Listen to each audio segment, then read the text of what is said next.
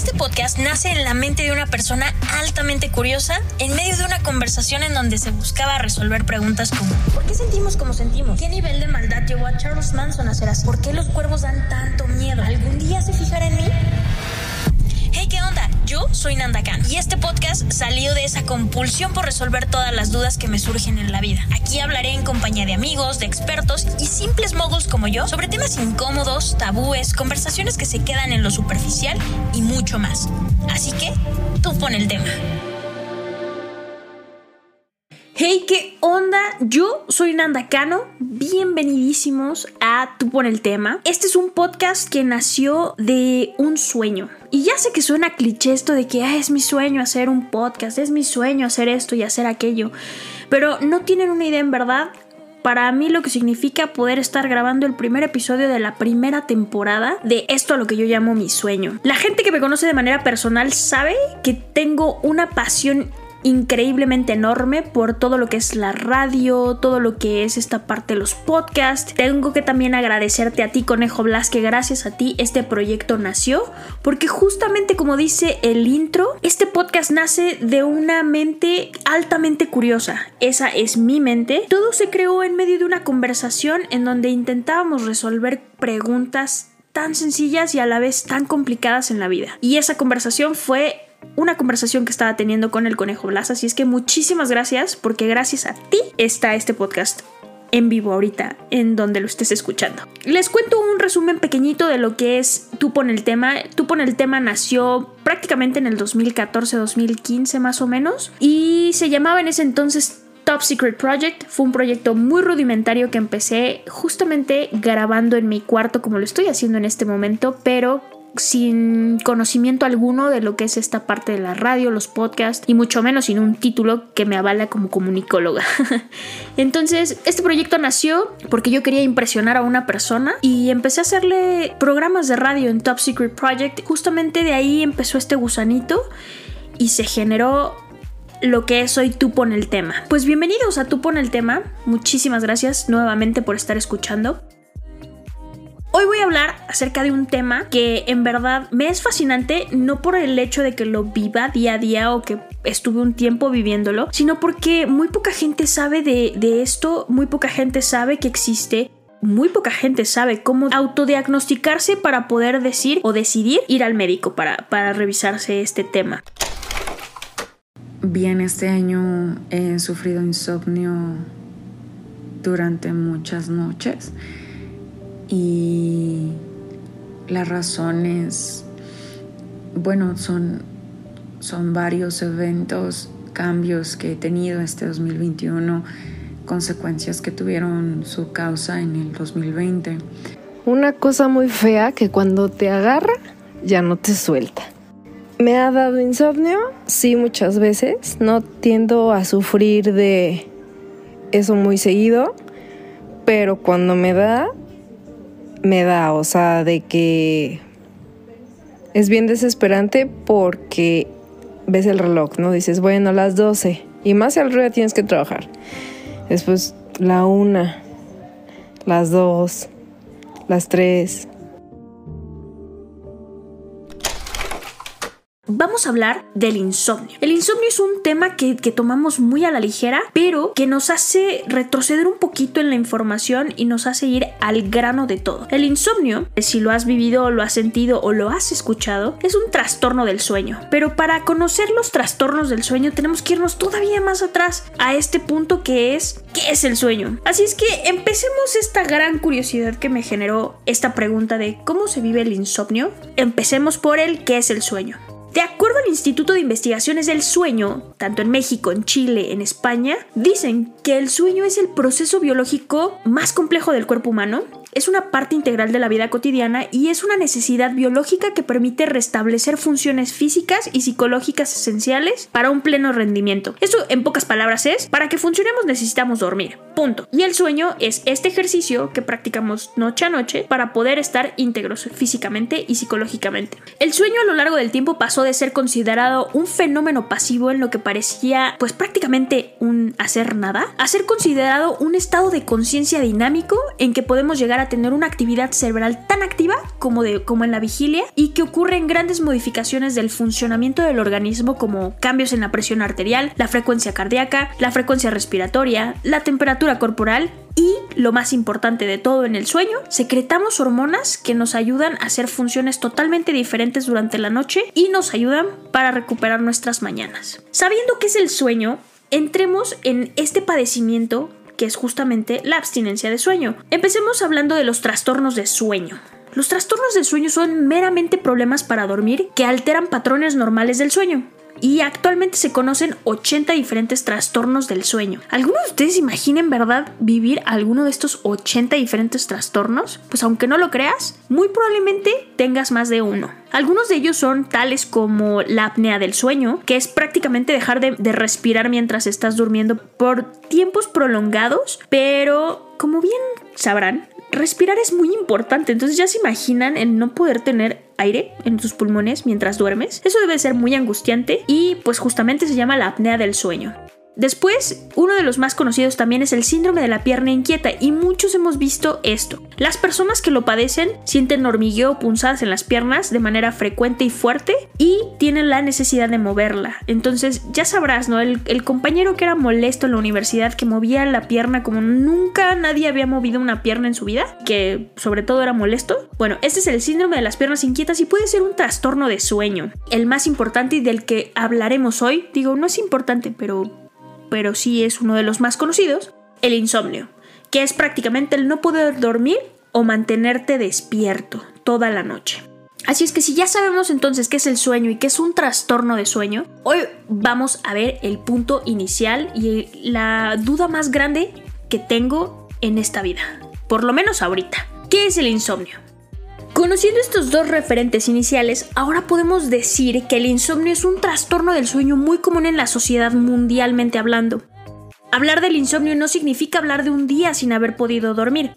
El insomnio es un tema mucho más complejo y estamos hablando de que el insomnio es la falta de sueño por periodos largos. El insomnio se divide en dos tipos, el agudo y el crónico. El insomnio agudo es muy común. Las causas más frecuentes incluyen estrés en el trabajo, presiones familiares o eventos traumáticos, ya sea como los accidentes. Por ejemplo, dura días o semanas. El insomnio crónico dura un mes o más tiempo y la mayoría de los casos de insomnio crónico son secundarios, como ciertos problemas médicos, el uso de medicamentos y otros trastornos del sueño. También el insomnio crónico puede ser generado por el consumo de cafeína, de tabaco y de alcohol. A veces el problema principal es el insomnio crónico. Esto significa que no tiene otra causa. Su origen no se comprende bien, pero el estrés de larga duración el malestar emocional, los viajes y el trabajo en turnos pueden ser factores que generen un insomnio. En general, el insomnio primario dura más de un mes. En pocas palabras podemos decir que el insomnio agudo es de un tiempo no tan largo, pero sí que dura días o semanas, y el crónico prácticamente es el que puede durar más de un mes. Entonces, como bien sabes, muy probablemente has sufrido de insomnio y no te habías dado cuenta. El insomnio es más común de lo que creemos. Este padecimiento afecta con mayor frecuencia a las mujeres y no tanto a los hombres, pero definitivamente puede ser padecido por ambos géneros. Es posible padecerlo también a cualquier edad, pero es mucho más común en adultos mayores. Esto quiere decir que los preadolescentes también pueden padecer de insomnio, incluso los infantes. Es muy, muy difícil, pero se ha visto también casos de insomnio en niños y en preadolescentes es cada vez más frecuente. Tenemos que ser atentos ante posibilidades de mucho estrés, existencia de depresión o tiene problemas emocionales o tener problemas emocionales debido a pérdidas familiares, divorcios, pérdidas de trabajo. También existe el insomnio debido a problemas económicos. Todo lo que te genera estrés, todo lo que te genera ansiedad, en realidad puede ser un factor a que tú padezcas de insomnio. Otra de las posibilidades es que trabajas de noche o existen cambios de horario muy frecuente. Por ejemplo, los médicos en su etapa de residencia tienden a, a, vivir muchos episodios de insomnio debido a esto cuando se viaja largas distancias y existen cambios de horario. Por ejemplo, amanecemos en México, viajamos hacia Japón y volvemos a amanecer en Japón. Este tipo de cambios en donde no encuentras un día y una noche y prácticamente estás cambiando de zona horaria genera también problemas de insomnio. Eh, también el, insomnio se presenta cuando tenemos estilos de vida muy sedentarios, cuando nosotros no ocupamos eh, el cuerpo para ninguna actividad literal. Aguas a todos los godines, muy probablemente tu insomnio sea por eso. Y aquí hay un dato curioso que en verdad me sorprendió, que esto me sacó mucho de onda, es que el insomnio es padecido en su mayoría por la raza afroamericana, porque la investigación que hicieron demuestra que los afroamericanos tardan más tiempo en quedarse dormidos. Ellos no duermen bien o la mayoría no duerme bien y tienen más problemas respiratorios relacionados con el sueño. Este es un dato muy curioso porque imagínate, o sea, los afroamericanos tienden a vivir más con insomnio. Ahora, ¿cómo se siente el insomnio? Aquí me gustaría que me ayudaran muchos de ustedes y, gracias por, el haber, por haberme apoyado en esta primera temporada. Escucharán en su mayoría a gente que conozco y a gente que es muy cercana a mí, así es que bienvenidos a su espacio. ¿Cómo se siente el insomnio?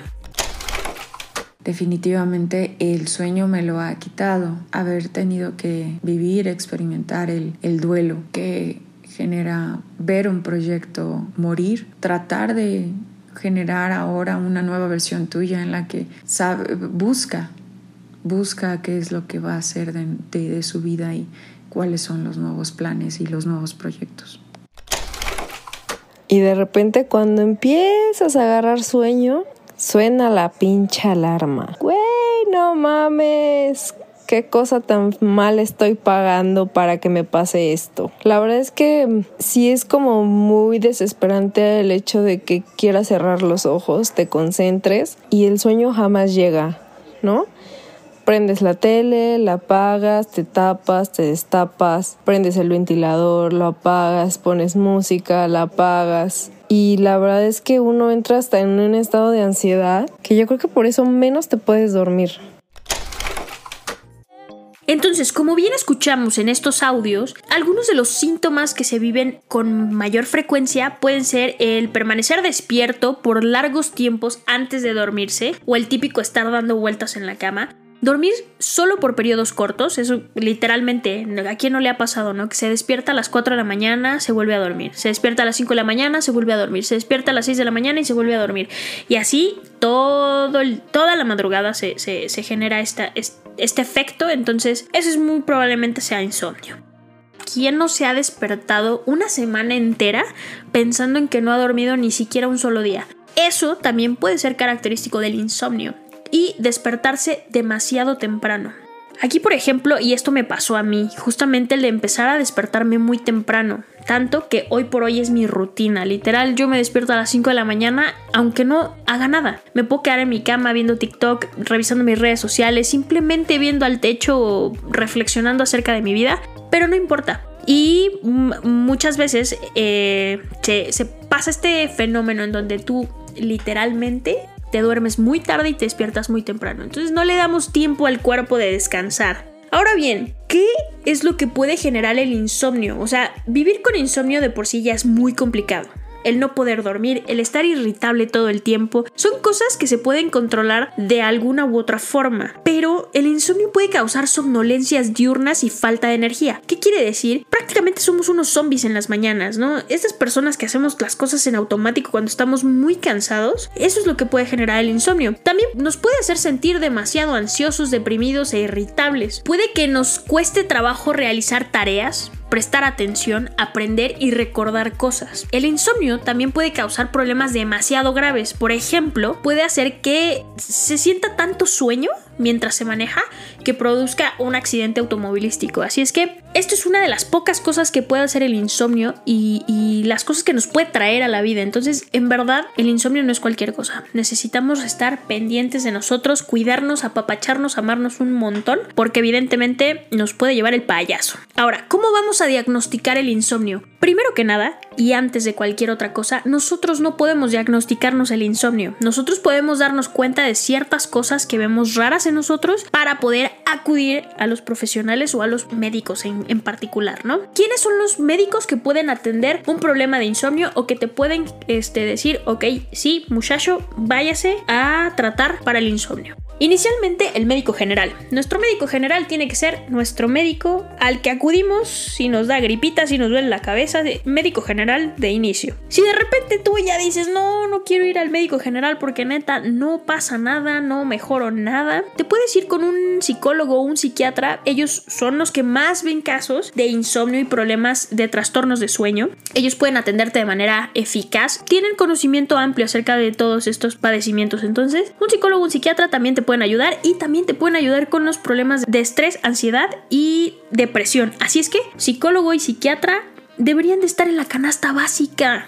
Si no te da tanta confianza ir con un psicólogo, un psiquiatra, porque, ay, no, me van a decir que estoy loco, pues puedes irte con el neurólogo. El neurólogo también puede ser una muy buena opción para ti. Encontramos que el neurólogo obviamente tiene más, más este, especialidades en, en cuestión a insomnio y trastornos de sueño. Ellos son los masters de masters de masters de masters. Acudir a ellos es porque en verdad llevas años sin poder dormir bien. Entonces yo te recomiendo que sigas esa cadenita jerárquica. Jerárquica, jerárquica, no sé cómo sería. Para para, poder tratarte de lo mejor posible. ¿Cuáles son los tratamientos? En realidad no te voy a dar tratamientos porque yo no soy médico, pero yo te recomiendo que vayas justamente a, estos doctores y que muy probablemente te vayan a dar pastillas o que te vayan a dar una terapia en donde puedan este, justamente atenderte y poder ayudar a aliviar tus ansiedades, la relación que tienes con el insomnio crónico o con el insomnio pues agudo. La existencia de medicamentos es posible, pero todo depende de tu cuadro de trastorno de sueño, si es que tienes un trastorno de sueño y si es que es insomnio. Por eso es muy importante acudir al médico. Muy bien, pues en realidad este es todo lo que puedo darte acerca del insomnio en verdad es que esta curiosidad que me surgió abrió el panorama a muchísimas cosas. O sea, hoy por hoy me doy cuenta que el insomnio puede ser prácticamente el 70%, si no es que el 80%, de, de tener la responsabilidad de mis malos humores, de mi falta de energía en las mañanas y que puede ser también el causante de muchas, muchas cosas más. O puede ser justamente, como bien te lo mencioné en el podcast, puede ser el, efecto secundario de algo mucho más serio o algo que no precisamente tenga que ver con el sueño. Es muy importante que estemos muy al pendiente de nosotros en estos temas, sobre todo en, el, en el tema de estrés, ansiedad y depresión, porque hemos estado viviendo una época bastante horrible.